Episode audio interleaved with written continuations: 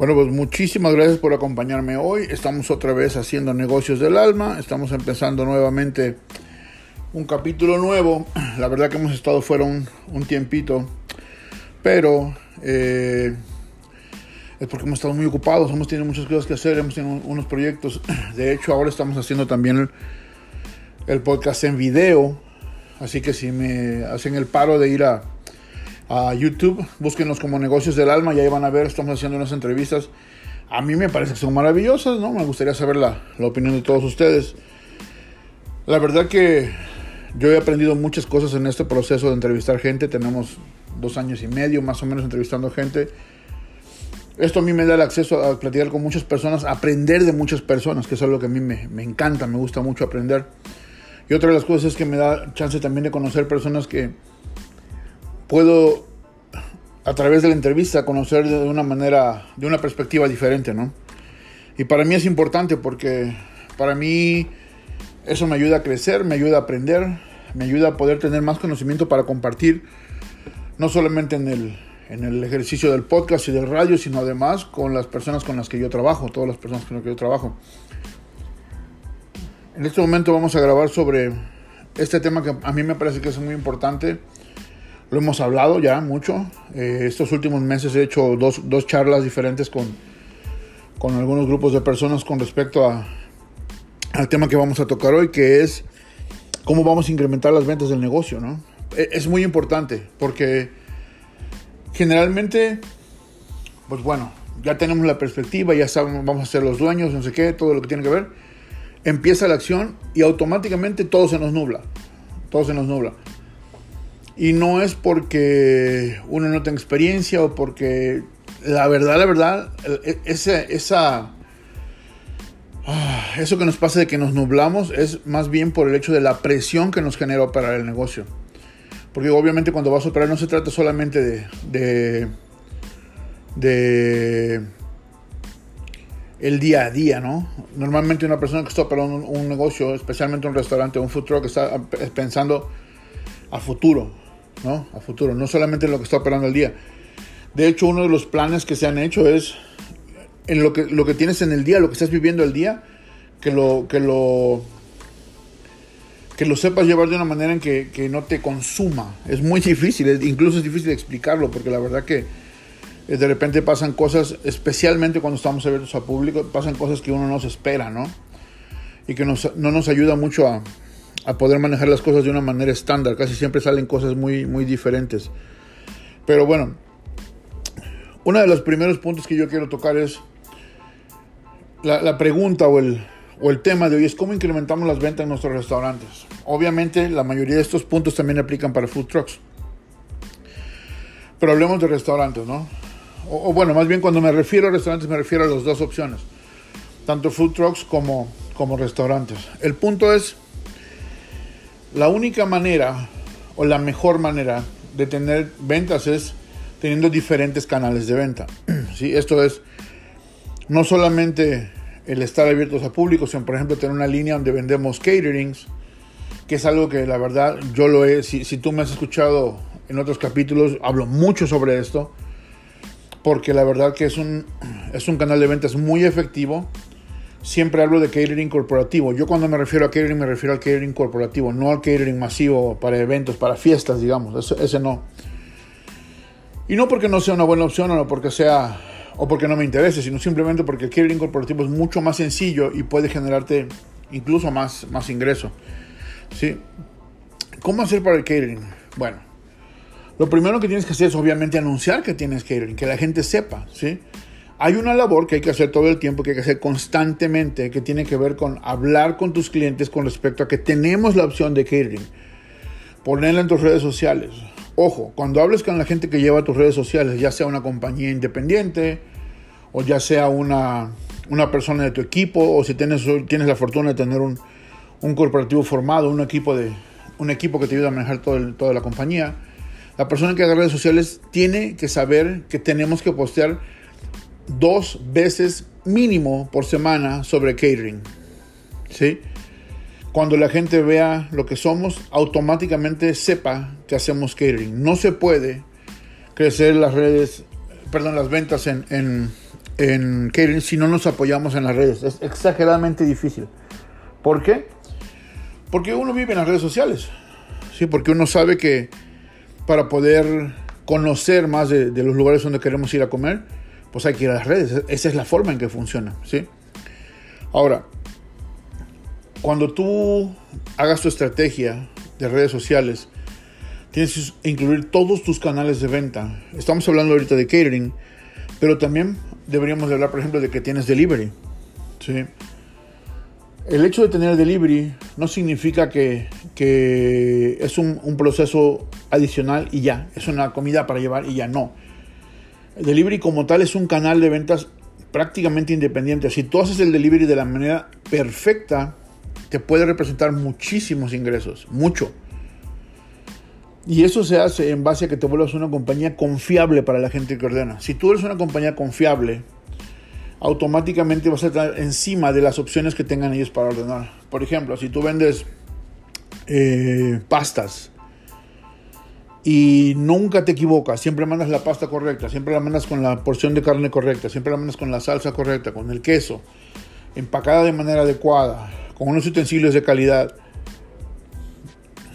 Para mí, como comensal, eso es importante. Cuando yo voy a buscar qué ordenar, ¿sí? especialmente voy a ordenar desde mi casa o la oficina, para mí es importante saber que si ordeno de ti, el empaque es el adecuado, los utensilios son los adecuados, viene con las servilletas correctas, viene bien presentado, comparado con el que vende, por ejemplo, no sé, tacos y me los dan todos hechos bola en una caja desechable espantosa que no, no mantiene la comida caliente, que no mantiene la comida en forma, que se les olvidó ponerle las salsas, que la bebida tenía 90% hielo y 10% bebida. Todos esos puntos hacen que un cliente evalúe en qué punto estás como, como restaurante, como opción. Si tú como opción estás por encima de todos ellos, vas a ser sumamente rentable tienes que poner mucha atención a lo que es el delivery. El delivery no es una opción más para, de vender, es un canal independiente sumamente, supremamente importante.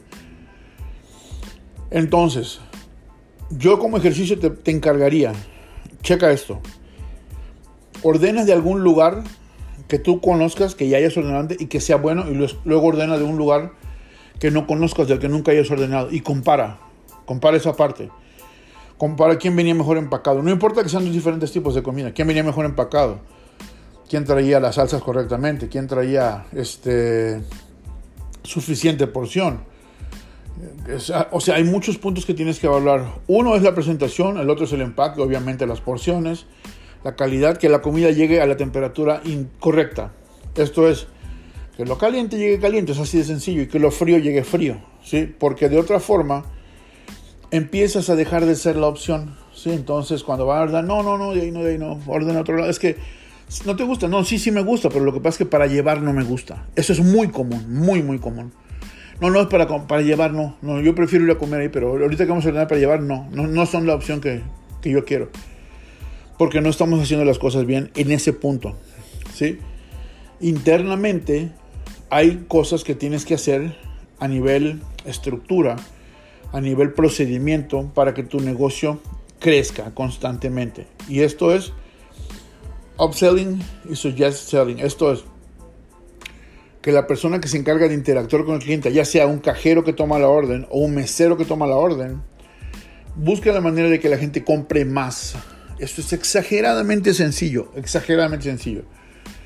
Acabamos de implementarlo en un café. La única pregunta que o, bueno, la pregunta que cambiamos, no fue la única, pero la pregunta que cambiamos y que nos hizo ver un resultado instantáneo fue, en lugar de preguntar a la gente, ¿quiere de 12 onzas o quiere 16? Automáticamente, ¿de 16 onzas está bien? El 90% de las personas dice, sí, está bien. Eran en ese momento los únicos dos tamaños que había, ahora ya hay 20 y 24, ¿sí? Pero en el momento que se hizo este, este ejercicio, era, en lugar de preguntarle, ¿quiere de 12 o de 16 onzas? La gente dice, no, de 12. Si, en cambio, si le decimos de 16 onzas está bien, sí, perfecto. Son, ¿qué te gusta? Un dólar y 29 más por, por esa diferencia de onzas. Señores, es un mundo de plata al final del mes. ¿sí? O sea, a lo que voy es con cosas muy sencillas, con ejercicios muy sencillos, pero tienen que ser parte de tu procedimiento. La gente de tu equipo tiene que entender que tienen que hacerlo constantemente con cada cliente. Con cada cliente. Y tiene que ser de una manera tan natural que el cliente automáticamente lo, lo, lo asuma, lo acepte. ¿Por qué? Porque si lo hacemos de manera mecanizada, como en los drive-thrus que uno llega y te tiran todo un discurso antes de tomarte la orden, la verdad es que ni siquiera le ponemos atención al discurso. No nos importa. ¿Por qué? Porque sabemos que nos quieren vender y no queremos que nos vendan. En cambio, si lo haces de esta forma más sutil, funciona. Pruébalo. Y si te sirve, no seas malito, échame un comentario aquí o mándame un mensaje diciéndome si te sirvió. Si no te sirvió también, avísame porque pues entonces tendré yo que ver la forma como ayudarte a que, a que algo te funcione. Eso es upselling. Suggest selling es en el mismo ejercicio. Me pidieron un café, ya, ya, le, ya vendí el de 16 en lugar del de 12 ¿Sabes qué? Tenemos unas galletas que son este, eh, argentinas, muy buenas. ¿Las quieres ver? Oh, sí, a ver, enséñame. Es así de fácil. Oh, no, sabes, no, no tengo tiempo de, comer ahora. O sabes que estoy ya, no, no, como harina, por ejemplo. Algo así. Pero el intentar constantemente, de maneras diferentes, no siempre igual, lo importante es hacerlo de maneras diferentes. En un momento ofreces una, por ejemplo, en el café, una galleta, un, alfajor argentino. Después, ¿sabes qué? Tengo un un pan mexicano que estoy haciendo también, que es muy bueno. ¿Sabes qué? Tengo pequeños venezolanos. Entonces, de esa forma, al mismo cliente le puedo abordar de diferentes maneras. Y no significa que lo estás, eh, no siente, no lo percibe que lo estás presionando para comprar. ¿Lo estamos haciendo? Sí, lo estamos haciendo. Queremos que compre más. Eh, necesitamos vender más. Sin embargo, no estamos sacrificando la experiencia de cliente con tal de vender. Estamos haciendo que siga teniendo una experiencia agradable con todo y que nosotros vamos a buscar la forma de venderle, ¿sí?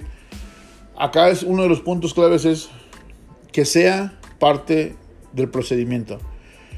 Que no lo hagan tu, equipo cuando quieren, cuando tengan ganas, cuando pueden, cuando están de buenas, cuando se les dio, este, amanecieron de buen humor. Siempre con cada cliente. Siempre, siempre, siempre, siempre. Esa es la clave.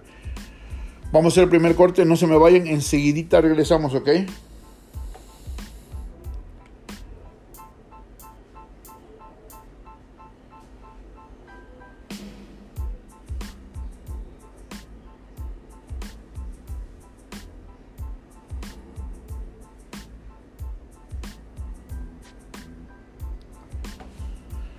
Bueno, pues estamos de regreso. Si me estás acompañando en el podcast, te agradezco muchísimo. Si estás escuchando esto en el radio, estamos saliendo a través de panasenyuta.com, de wearlatinos.com. Eh, me da muchísimo gusto que me den la oportunidad de poder colgar el, contenido mío ahí. En este momento estamos haciendo muchas cosas en diferentes eh, redes, estamos trabajando con diferentes grupos de personas.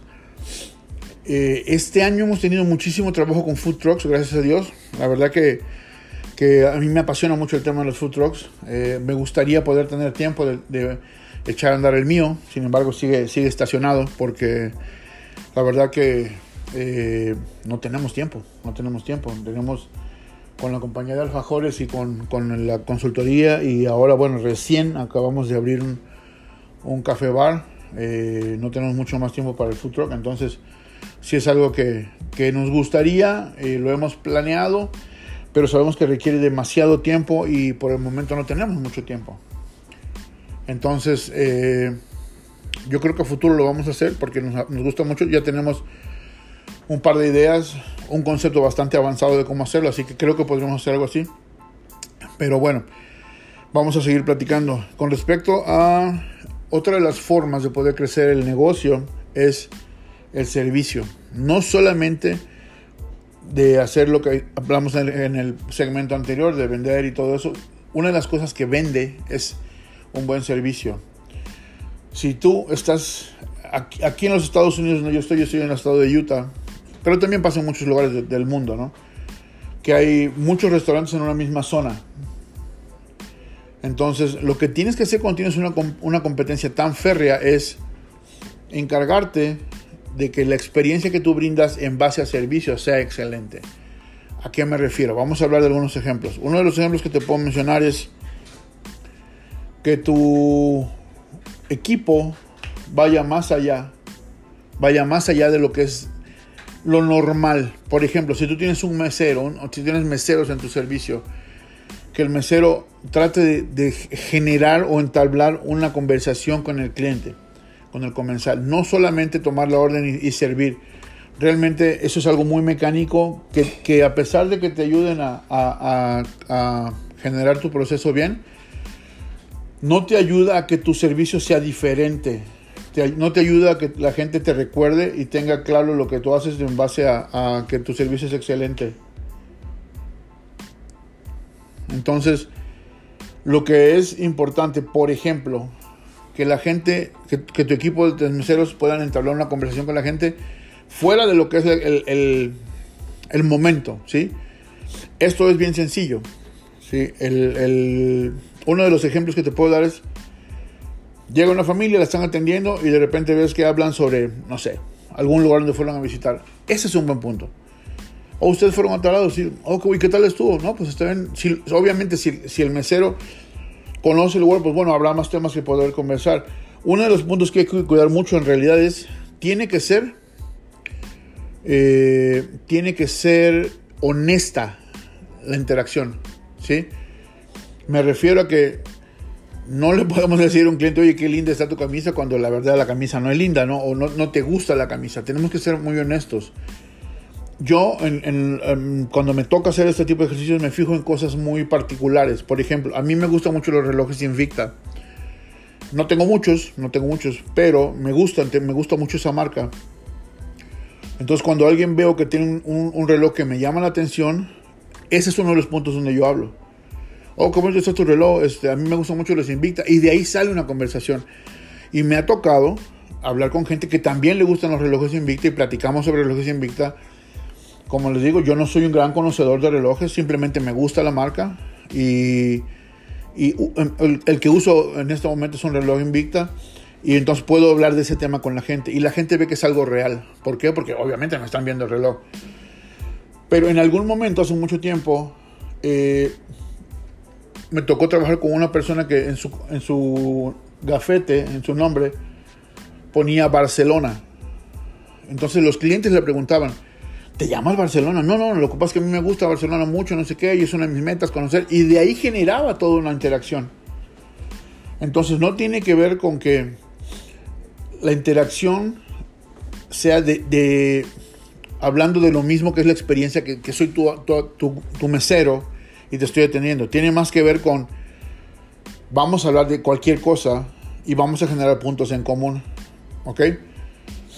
Eh, a veces también me tocó trabajar con una mesera que era muy eficiente, muy, muy eficiente. No me refiero a eficiente por el hecho de, la parte interna, ¿no? La interacción con la cocina, la agilidad para, lo que tiene que hacer en la parte interna, sino su habilidad para hablar con el cliente. Por ejemplo, ella les decía, eh, ¿qué otro tipo de comida les gusta? Este era un buffet, un buffet, eh, había pizza, había sopa, había muchas ensaladas, la barra de ensaladas era muy muy grande. No había carne, no había mucha carne. Bueno, de hecho no había carne. Pero lo que ella hacía, le decía, ¿qué otro tipo de comida les gusta? Porque ah, por aquí hay muchos lugares. Y sí, era un complejo donde había muchos restaurantes. Entonces la gente empezó, oh, ¿sabes que nos gusta italiano? Oh, mira, aquí abajo hay restaurantes muy buenos. Uno se llama de una forma, se llama de otra forma. Aquí sirve tal cosa, este es especial. Entonces ella seguía manejando la situación y además una de las cosas es que te adueñas de la situación. Te adueñas de la situación. En ese momento la gente se abre para que tú dirijas lo que está pasando. Y eso es bueno. Esta chica en particular, muchas veces pasaba que en ese entonces yo era cajero. Estamos hablando de 2003 más o menos, 2004. Pero pasaba que mucha gente que llegaba, muchos clientes que llegaban, llegaban y decían, este, en la caja, yo era cajero. Fulano de tal, ¿en qué sección está? No, pues está en tal sección. ¿Me pueden asignar esa sección? No solamente era bueno para el restaurante, sino que además ella tenía propinas muy buenas porque, pues, generaba interacción con la gente. Se sabía el nombre de la gente, tenía mucha habilidad para saber el nombre de la gente, tenía mucha habilidad para conocer a todo el grupo y de repente preguntaba por los niños y se aprendía los nombres de los niños y cuando otro día venían los papás solos, pues, oye, ¿cómo está el niño? ¿Cómo está fulanito? Y eso como, como cliente es muy bueno, te gusta mucho, le gusta o no mucho eso. Entonces es importante que hagas cosas como eso. Eso es parte del servicio. ¿Sí?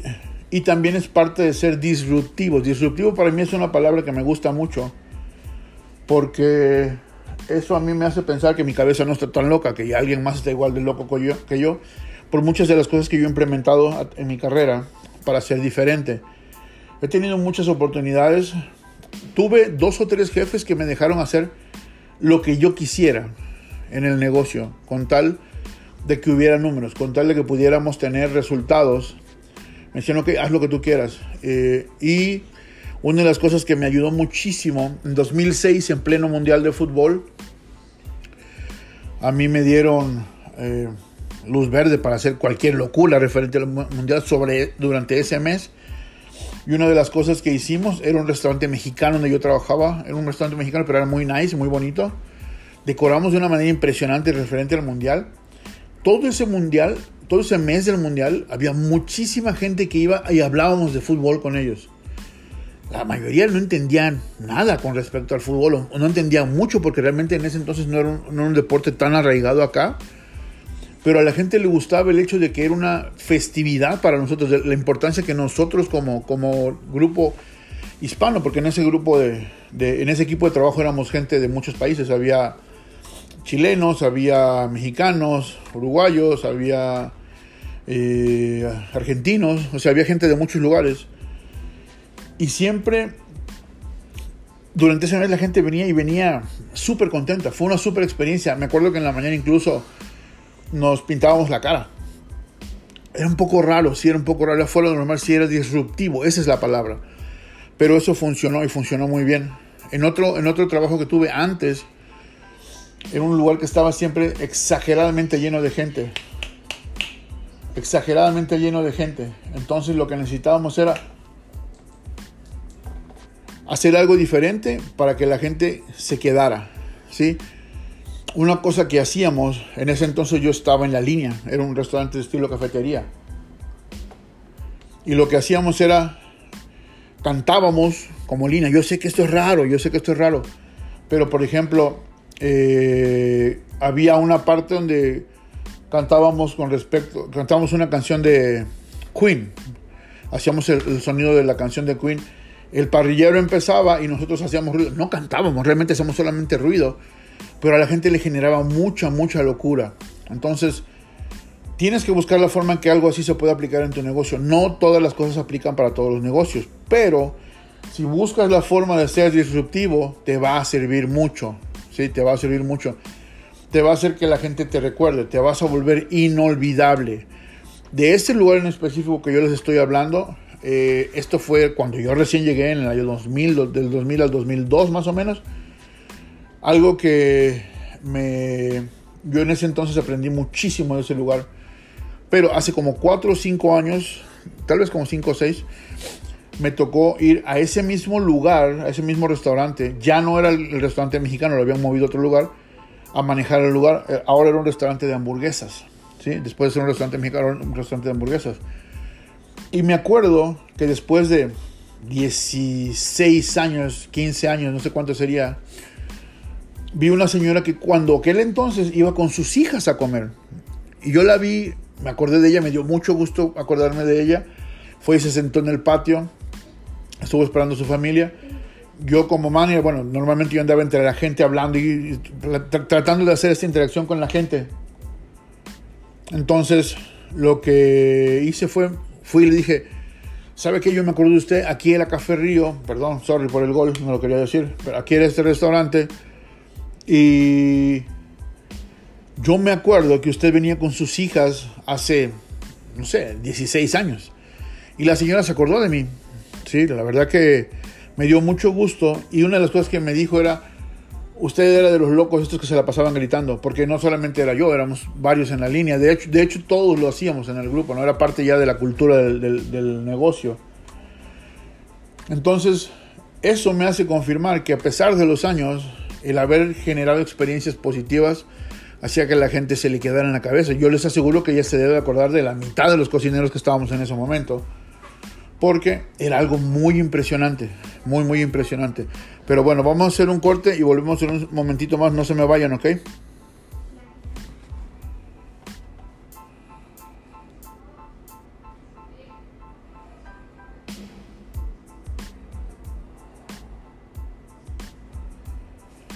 Bueno, pues si me estás escuchando en el podcast, te agradezco muchísimo.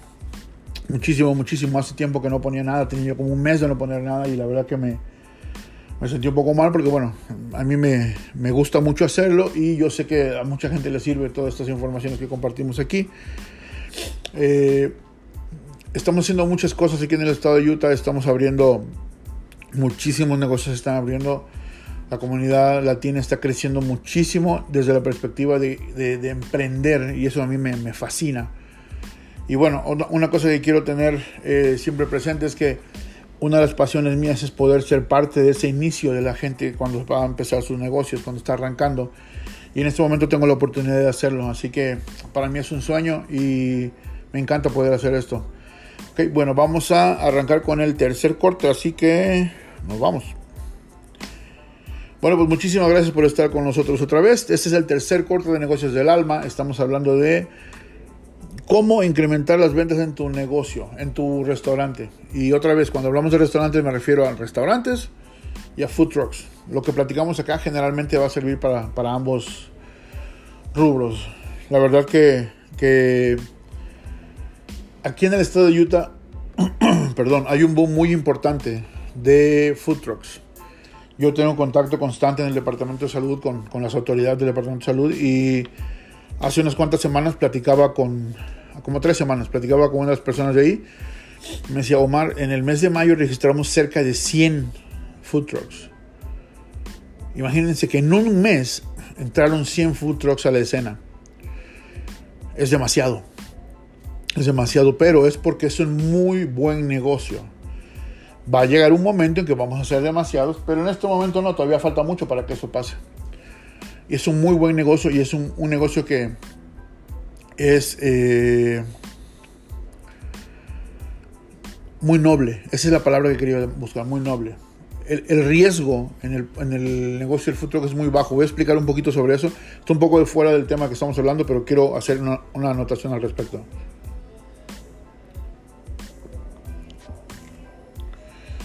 Un food truck lo puedes arrancar aquí en el estado de Utah. Yo sé que los precios varían por estado. Yo sé que probablemente en nuestros países en América Latina sea mucho más barato hacerlo.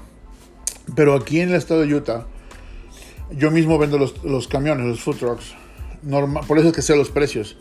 Normalmente puedes arrancar todo con 40 mil dólares. Suena mucho, si no tienes mucha idea de este negocio, suena mucho, pero la verdad que no es mucho. Entre la compra del camión, que lo equipas, normalmente ya viene equipado, dos o tres cosas que tienes que hacer el momento, tramitar tus licencias, eh, hacer tu primer inventario, eh, tener un fondo para tener eh, dinero para invertir en, en empleados, 40 mil dólares. ¿sí? ¿Qué es lo bueno de esto? Que si tú te inventas un año y al año dices, ¿sabes qué? No me gustó, no, no es lo mío, no me siento cómodo, no es algo que yo quiera hacer de por vida, y me quiero retirar de esto, tú pones en venta tu camión y recuperas el 90% de lo que invertiste el 90% de lo que invertiste. ¿Qué pasa? Si tú pones un restaurante o prácticamente cualquier negocio y al año decides no seguir, no recuperas, si recuperas el 20% es mucho. ¿Sí? El food truck lo que pasa es que es un, un negocio tan noble, como lo dije, que uno puede empezar en, en, un parking, en un supermercado, sabes que este, este, lugar no vende bien, vámonos a otro, y vámonos a otro, vámonos hasta que encuentres el lugar adecuado. Hay que hacer cierto tipo de estudios, hay que, tiene que llevar cierta lógica para poder encontrar un lugar de la manera más, más adecuada, pero a lo que voy es que sí es importante tener en cuenta que hay mucha mucha, mucha opción de eh, que recuperes un gran porcentaje de tu inversión si decidieras retirarte de eso. Yo hace un par de meses eh, hicimos unos permisos de una, de una clienta que ella le había comprado el, el tráiler a otra compañía. Lo habían usado muy poquito, no lo compró nuevo, nuevo, pero tenía un par de meses que lo habían usado.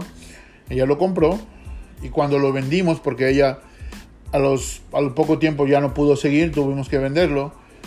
Lo vendimos en exactamente el mismo precio que ella lo había comprado. O sea, ella recuperó prácticamente el 100% de lo que había invertido. Obviamente no recuperas el tiempo, ¿no? Pero a eso es a lo que voy. Si hubiera sido un restaurante, por muy chiquito que fuera, por muy poquito de renta que pagaras, te ibas a quedar con un contrato de 5 años. Que eso es el tema, ¿sí? Yo creo que en este momento el, food truck es un negocio exageradamente noble y si decides, si decidieras arrancar en este espacio de los food trucks, me parece que te convendría mucho analizar ciertas cosas. Si necesitas conversar conmigo, mándame un mensaje a mi WhatsApp, es 1-801-833-9446 y por ahí platicamos para que yo te pueda ayudar con algunas ideas, con algunas dudas que tengas y vamos a seguir, ¿ok? Bueno, estamos hablando, el tema de hoy es cómo incrementar tus ventas. Ya platicamos sobre eh, canales de venta, ya platicamos sobre servicio, vamos a platicar un poco sobre tus controles internos. ¿Cuáles son tus controles internos? El, principal o el, más común, por decirlo así, es inventario. Tienes que saber cuánto tienes de cada cosa. ¿sí? No es tan, tan difícil. ¿sí? Y esta es una de las claves que tienes que tener. Los inventarios se hacen siempre el mismo día, siempre a la misma hora. No puedes hacer inventario un lunes en la mañana y la siguiente semana hacerlo jueves en la tarde. Tienes que respetar el periodo de tiempo para que tengas una idea real de lo que estás manejando. ¿Por qué es importante? No solamente, o sea, no esta parte no se trata de que eso te va a ayudar a incrementar tus ventas, pero se trata de que te va a ayudar a incrementar tus utilidades, a manejar tu dinero de la mejor forma un inventario eh, está dividido por, categorías, ¿no? Proteínas, eh, muchas veces las proteínas también se incluye el marisco, muchas veces el marisco se, pone aparte, si tienes pescado, camarón, todo esto. Eh, verduras, lácteos, congelados, saborizantes, dressings, todo esto. ¿Por qué se hace de esa forma? seco, todo lo que es seco, harinas, este, no sé, harinas, eh, muchas cosas. ¿Por qué se hace eso? Porque necesitas saber en cada categoría cómo están tus números. Y la razón es porque muchas veces tú estás controlando muy bien tu proteína. Y ¿saben qué? Por, la porcionas y te aseguras que tu restaurante, tu futuro que esté sirviendo la proteína en la cantidad indicada. Pero no tenemos control sobre el queso. Y resulta que el queso muchas veces cuesta casi lo mismo que una libra. Una libra de carne casi cuesta lo mismo que una libra de queso. Entonces nos enfocamos en la carne porque es la proteína y es lo caro y no sé qué. Y el queso lo estamos dando de más y entonces estamos perdiendo dinero ahí. Uno de los ejercicios que yo te recomiendo mucho, mucho, mucho, mucho, es porciona todo lo que puedas. Preporciona. Esto es, eh, si tienes chance de que tu gente de preparación te porcione en bolsitas individuales, bolsitas de esas desechables de te cuestan 5 mil bolsas, te cuestan 15 dólares. Te, te porcionen papas, eh, sweet potatoes, camarones, carne, pollo, todas las cosas que son importantes que se pueden preporcionar, que se haga. ¿Por qué? Porque si vas a invertir un poquito de tiempo en eso, pero vas a ganar mucho en el control de porciones. Mucho vas a ganar en el control de porciones. Esto es, no vas a servir a nadie de más, lo cual significa que no estás perdiendo dinero. Y la otra cosa que ayuda muchísimo, muchísimo es la consistencia. Cuando tú vas a un restaurante y siempre te sirven la misma porción, la misma, lo que estás pagando siempre es lo mismo, eso es ideal. No es correcto que tú un día vas y te sirven un platazo impresionante y a la siguiente vez recibes la mitad de lo que te habían servido la primera vez. Entonces, la consistencia es lo que nos ayuda a generar ventas todo el tiempo. Todo el tiempo. Entonces, cuando hagas inventario, es importante que tengas dividido por categorías para que sepas de tu food cost, supongamos de un 25%.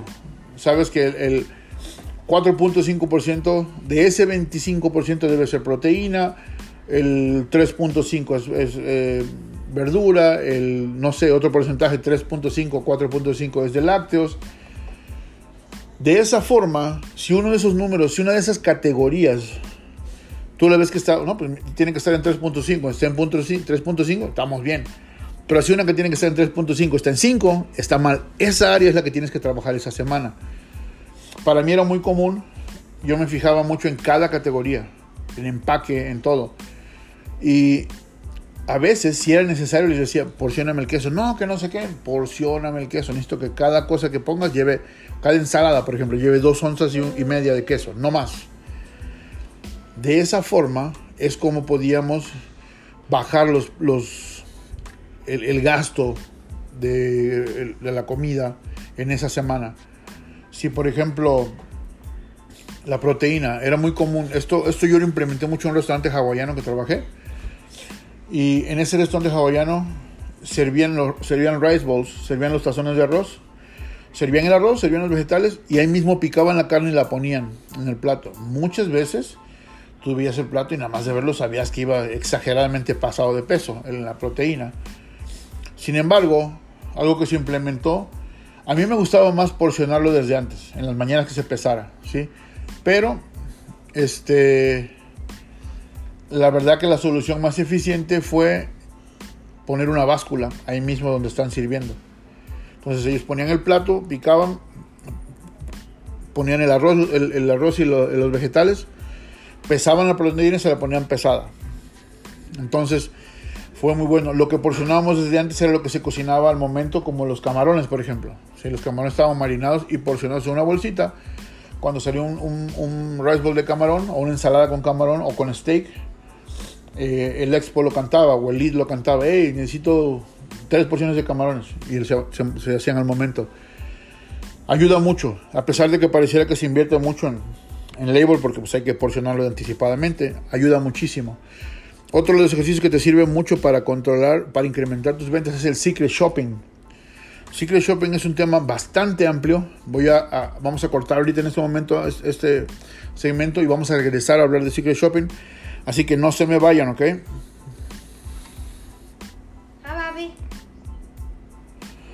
Bueno, acá tenemos a Nina, me está acompañando hoy. Está grabando aquí conmigo. Así que ya la escucharon por ahí que anda mi, mi muñeca.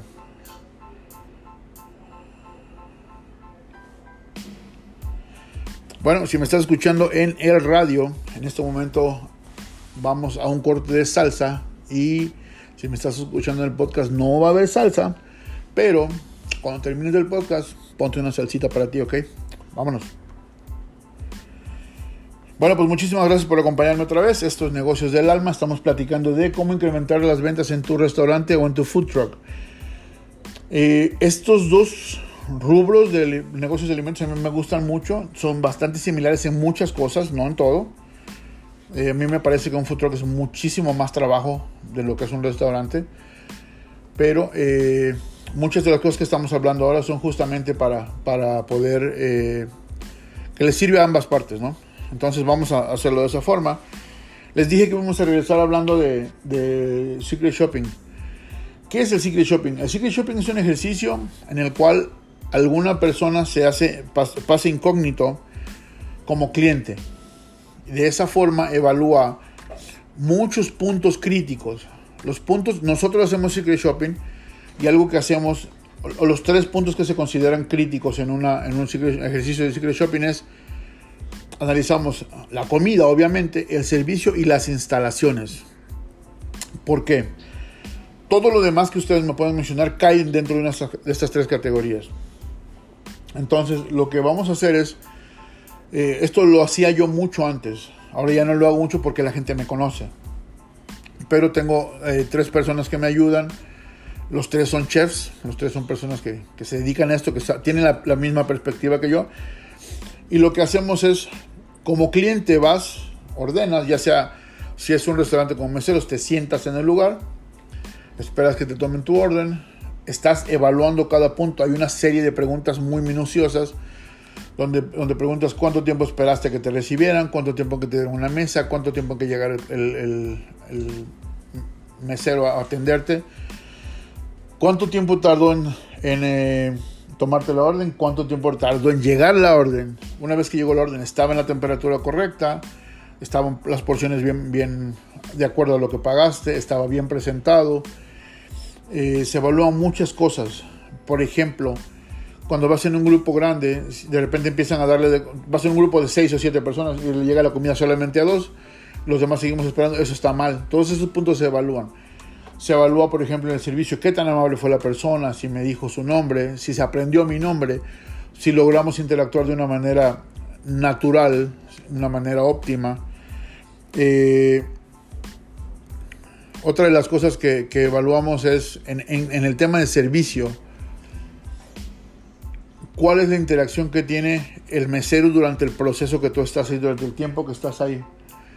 Si vino una vez y no volvió a venir, especialmente si es un lugar que no tiene meseros, que son, tú vas, ordenas y te sientas. ¿Quién interactuó contigo? ¿Vino el manager a ver cómo estaba tu orden? ¿Vino el manager a ver cómo iba tu experiencia? ¿Vino un cajero a preguntarte? ¿Vino alguien a preguntarte algo? Lo ideal es que venga el chef, la persona que te hizo tu comida, lo ideal es que venga él y te diga, ¿sabes qué? Yo te hice tu comida, quiero saber qué tal estuvo. Y entonces eso es algo muy importante para el cliente, ¿ok? Y la otra parte que analizamos en un secret shopping es, en un secret shopper es las instalaciones, cómo estaban los baños, estaban limpios, estaban sucios, estaban, tenían papel higiénico, tenían eh, toallas de papel, tenía jabón, la chapa de la puerta está funcional, la taza está limpia, este, los espejos están limpios, la mesa, si estaba la mesa, perdón, si la mesa estaba coja, se movía, si las sillas estaban rotas. Muchas veces pasa en los, en los restaurantes que las, los boots, estas estaciones donde están los asientos están rotos. Todo ese tipo de cosas se ven. Al final de todo eso, para esto, la persona, eh, el, el lugar, no sabe que se está haciendo este ejercicio. Nadie sabe. Ese es el secreto. ¿sí? Entonces lo que hacemos es, se hace un plan de trabajo con lo que vimos que está mal, se hace una lista de lo que vimos que está bien, que es súper importante reconocer lo que está bien, y una lista de lo que se ve que está mal, y se hace un plan de trabajo para ver cómo vamos a, solucionar estos problemas. ¿Por qué? Porque la intención del, del, ejercicio de Secret Shopper es, no es criticar, es identificar los problemas para corregirlos. En el mejor de los casos se hace uno cada mes, eso es lo ideal y que al mes siguiente los puntos que te salgan no sean los mismos que salieron en el, anterior, porque entonces algo está mal con los managers, ¿sí? Hay, hay, negocios que lo hacen cada tres meses, a mí me parece que cada tres meses es muy espaciado, o sea, te da mucho tiempo para resolver problemas. Nunca vas a tener más de tres o cuatro o cinco problemas que resolver, darle tres meses para hacerlo es demasiado tiempo, pero bueno, es una cuestión de que cada quien elige cómo hacerlo, ¿no? Esa es una de las evaluaciones que son importantes para generar ventas porque te ayuda a que la consistencia y la experiencia que estás generando al cliente sea la ideal. Otro de los ejercicios son las eh, auditorías de calidad. Esto es mucho más interno. Y otra vez, no es que este ejercicio te genere ventas, sino que cuida que tus utilidades sean las óptimas. En, esta, en este ejercicio checamos tus números. Vamos a checar tu, tu eh, tu lo que son tus números, tu, reporte de ganancias, eh, cómo están tus costos, tus inventarios, cuánto estás gastando en labor, cuánto estás gastando en food cost, cómo puedes hacer un plan para poder ahorrar en labor o en food cost. Ese tipo de cosas se derivan de una auditoría de calidad. ¿sí? Es muy importante porque cuando tú vas a hacer, por ejemplo, una, presentación con, tus números, necesitas saber en qué estás mal el, el Secret Shopping te dicen que estás mal y cómo corregirlo. La auditoría de calidad te dice si ya lo corregiste, que numéricamente ves si ya se corrigieron los, los problemas. Como les decía yo con respecto a los inventarios, el inventario es el primer paso que te ayuda a que la auditoría de calidad esté bien. El inventario te va a hacer saber en qué parte de la comida estás mal para que al final en el, reporte de ventas aparezca todo de manera correcta. Y es una manera muy ¿cómo se puede decir? Muy estricta de arreglar las cosas. En una auditoría de calidad, tú vas a ver, por ejemplo, llegas a checar incluso las horas de entrada del personal. ¿Quién llega a tiempo, quién no llega a tiempo, por qué no llega a tiempo, cuál es la situación, si es un, si es un patrón que se repite, si es algo que está pasando constante, si esa persona está teniendo algún tipo de problema que derive en que su trabajo, su, su desempeño en el trabajo no sea el adecuado. Todo ese tipo de cosas son cosas que tenemos que considerar. Entonces es muy importante estos tres ejercicios. El inventario, Secret Shopping y una auditoría de calidad. Si tienes dudas con respecto a estos tres puntos, contáctame. Mi WhatsApp es 1-801-833-9446. Ese es mi WhatsApp. Tú me mandas un mensaje o me llamas, platicamos, si tienes dudas vemos cómo te puedo ayudar y le damos para adelante. Lo importante de este podcast es poder llegar a mucha gente y ayudarlos. Esto que yo estoy hablando es algo que se maneja muy sistemáticamente aquí en los Estados Unidos, pero si estás en América Latina necesitas ayuda con eso, también contáctame, mándame un WhatsApp y yo te ayudo a ver cómo lo podemos implementar en lo que tú haces, ¿sale? Bueno, esos fueron los controles internos. Ahora, otro de los puntos que te va a ayudar a incrementar tus ventas es que te involucres con tu comunidad. ¿Qué significa esto? Acércate a los lugares en donde puedes estrechar relaciones con la gente. Bancos, escuelas, hospitales, este, no sé, lugares donde hay mucha circulación de gente, donde la gente puede hablar de ti, donde la gente... Este ejercicio te sirve incluso para catering, para que tú, estas compañías sepan que tú haces catering y piensen en ti cuando necesiten hacer un catering. Hay muchas compañías, aquí en Utah está pasando mucho que hay, han llegado en los últimos 10, 15, 15 años, perdón, muchas compañías de tecnología ¿Qué pasa en las compañías de tecnología? Ellos tienen muy arraigado el que los viernes hacen un convivio para todos, hacen, un catering para todo el equipo. Yo ya he platicado en muchos otros eh, programas. Yo tuve un cliente durante muchos meses que cada, cada viernes les hacíamos comida a toda la compañía, eran como ciento y tantos de personas. Entonces, si tú tienes acceso a este tipo de compañías cerca de ti, promueve esa parte. Tienes que buscar la forma de que tu catering sea el adecuado. Tienes que buscar la forma de interactuar con ellos, de estar siempre presente. Otra forma de interactuar con la comunidad es en los hospitales. En los hospitales es muy bueno si tú como compañía puedes aportar algún apoyo a los hospitales. Esto es, que cualquier día tú preparas cinco comidas y las llevas al hospital y saben que esta es para lo dejas en la recepción y saben que esto es para la gente de audiología, se los vamos a donar el día de hoy. Esto es para la gente de, eh, no sé, radiología, que ustedes lo puedan hacer porque es importante. A mí me dio resultado siempre. Además les voy a decir una cosa. Muchos de ustedes saben que yo tengo una hija con necesidades especiales, tengo una hija con síndrome de Down, que es Nina, la que estaba conmigo ahorita. Nosotros nos hemos pasado meses en el hospital y no saben lo bien que se sienten los, eh, el equipo de trabajo del hospital cuando son reconocidos de alguna forma. Es algo muy, muy, muy especial. En todos estos años nos ha tocado estar muchas veces cuando de repente les llega comida de... Una vez llegó una comida de esta compañía de sándwiches, de los sándwiches que son los más rápidos del mundo. Y les dio mucho gusto, mucho, mucho gusto. Otro día, alguien de un departamento, nosotros estábamos en cardiología, y alguien de otro departamento dentro del mío. O sea, no fue una compañía, alguien, un, doctor tal vez, algo así, mandó café para todos. Café, fueron a una cafetería y compraron café para todos. No saben el gusto que les dio a la gente. ¿Por qué? Porque es importante que la gente se sienta reconocida. Y si tú puedes hacer este tipo de reconocimientos a través de tu marca es algo importante, es relevante, relevante. ¿Sí? Siempre busca la forma de que la gente te tenga en mente. Esa es, una de las claves en este negocio que no mucha gente utiliza. Tienes que buscar la forma de la gente te tenga presente siempre en tu negocio. Si tú operas tu negocio y eres la cara de tu negocio, es mucho más importante todavía que seas la cara correcta del negocio. Es muy difícil y es muy necesario también. Por esto es que nosotros hoy en día sabemos quién es el dueño de Tesla, quién es el dueño de Facebook, quién es el dueño de, no sé, de diferentes marcas ¿Por qué? Porque hoy en día es muy bueno, muy positivo tener una cara para el negocio. Y no significa que tengas que ser una compañía de ese tamaño de las que yo mencioné para que tú puedas ser la cara de tu negocio. Puede ser un negocio que está empezando, pero si tú eres la imagen del negocio, asegúrate de siempre tener la imagen correcta y siempre estar interactuando con la comunidad. ¿Sí?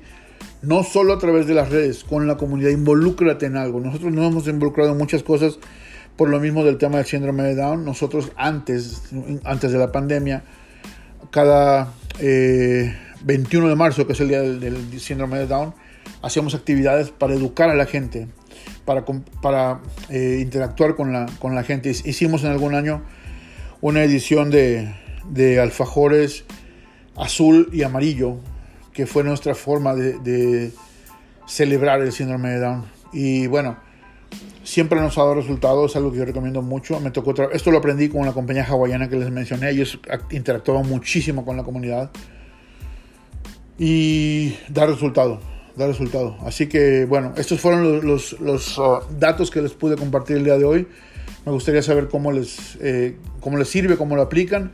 Necesito pedirles que me ayuden, que me sigan en el podcast, que me sigan en YouTube, que vayan a YouTube, Negocios del Alma, Negocios del Alma TV, es el canal de nosotros. Que me ayuden a compartir, que lo manden a otras personas que ustedes conozcan, que sean restauranteros porque de esa forma llegamos a más gente y para mí es importante llegar a más gente. Para mí es algo importante este, este proyecto, así que les agradezco mucho su tiempo. Espero que se todos muy bien, cuídense mucho. Saludos a todos. Chao.